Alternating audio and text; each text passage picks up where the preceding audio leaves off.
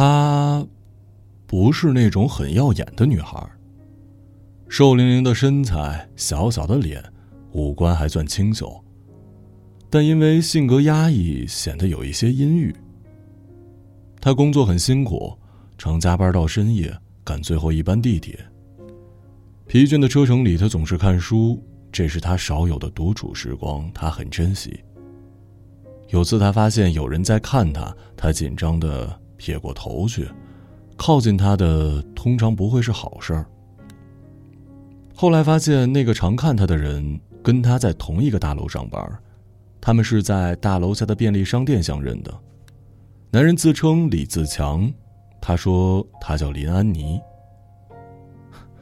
常一起搭末班车也算是一种缘分吧。为什么你时常看着我？我以为遇到坏人了呢。因为你手上的书本啊，每次总是看到你在看书，很陶醉的样子。林安妮懂了，便不再追问。想来书本比自己还吸引人。他没说出口的是，父亲早逝，家里就他一个人照顾母亲。母亲原本在一家餐馆工作，几年前小中风，身体还可以活动，但是劳力工作做不了了。赋闲在家，心情郁闷，时常发脾气。他回到家要协助母亲洗澡、做家事，给自己跟母亲准备隔天的食物。洗好澡上床都一两点了，累得什么事儿也无法做，倒头便睡。但即使母亲脾气不好，他依然尽心的照顾她。母亲不爱复健，身体机能渐渐弱了，越发的不爱走路，他的负担更重了。在公司几次偶遇，李安妮觉得好巧。后来李自强承认是自己刻意去等她的。后来他们会相约一起搭地铁。那段时间，大楼的灯都关了，李自强在楼下等他，也不知等了多久。有时两人得小跑步赶去地铁站，才能顺利的搭到车。在车上，安妮继续看他的书，李自强也看书。安妮看的都是小说，李自强喜欢看科普类的书籍。后来有时安妮会放下书本跟他聊天，他就说起他是从南方来这里工作的，做的是电脑动画。公司人少事多，加班是正常的。李自强说了很多有趣的事给他听，刚看的剧、新读的书、合作对象告诉他的故事，或者正在创作的作品。男人会画漫画，他把本子拿给他，有他正在看书的模样。那天我觉得你看书的样子好美啊。抬起头来就不美了吧？他调侃自己。笑起来就很美啊。但是不笑的时候，会令人感到忧伤。他对他说起了母亲生病的事儿。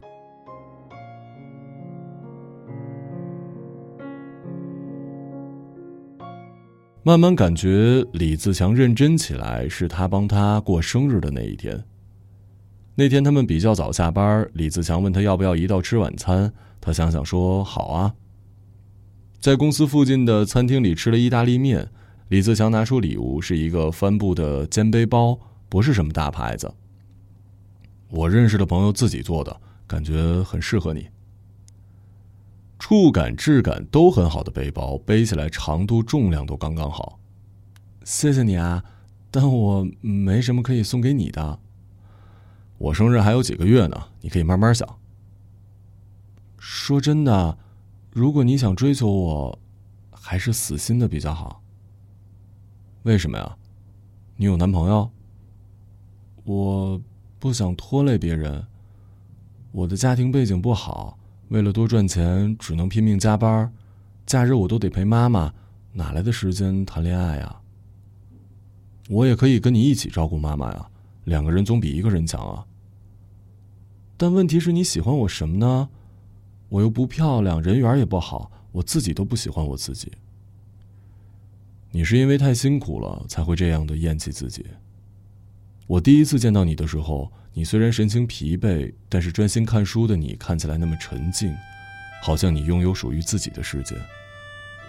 你非常怡然自得，这份怡然或许连你自己也没发现。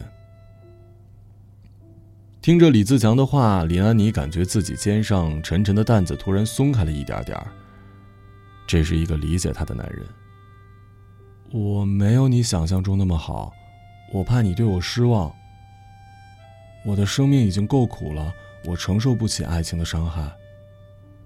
什么都不敢尝试，就什么快乐也得不到，说不定受伤的人是我呢。或许你只是同情我，不是真的喜欢我。那你呢？重点是，你也喜欢我吗？林安妮沉默了。他没想过这问题，他好像什么事儿都不敢往深处想，只是日复一日的过日子。生活里只盼着加薪，期盼今天回家妈妈没有生气。只有网络买来的书本寄到家时，拆开书的那一刻，他才会真的感到欢喜。可是这段时间的相处，他确实喜欢跟他共度的时光。他不像自己那么沉重悲观，在男人眼中，世界上有很多有趣的事儿，什么事儿经过他的嘴中讲出来，都特别有意义。他很少八卦别人，也不会诉苦，总会逗自己笑，喜欢调侃自己。这两个多月以来，他们相处的时光，他确实很快乐。他没有想过喜欢或不喜欢。但可以让他愿意单独相处的人，一定是他喜欢的。他身上自带一个无形的墙，旁人难以靠近。他自己也不知道李自强是什么时候开始进入他封闭的世界的。他想了想，点了点头。我没有想要你为我做什么，只是让我靠近一点吧。有些事我可以为你分担的。就这样吗？喜欢一个人，希望他快乐；看见他痛苦的时候，希望为他解忧，不就是这么简单吗？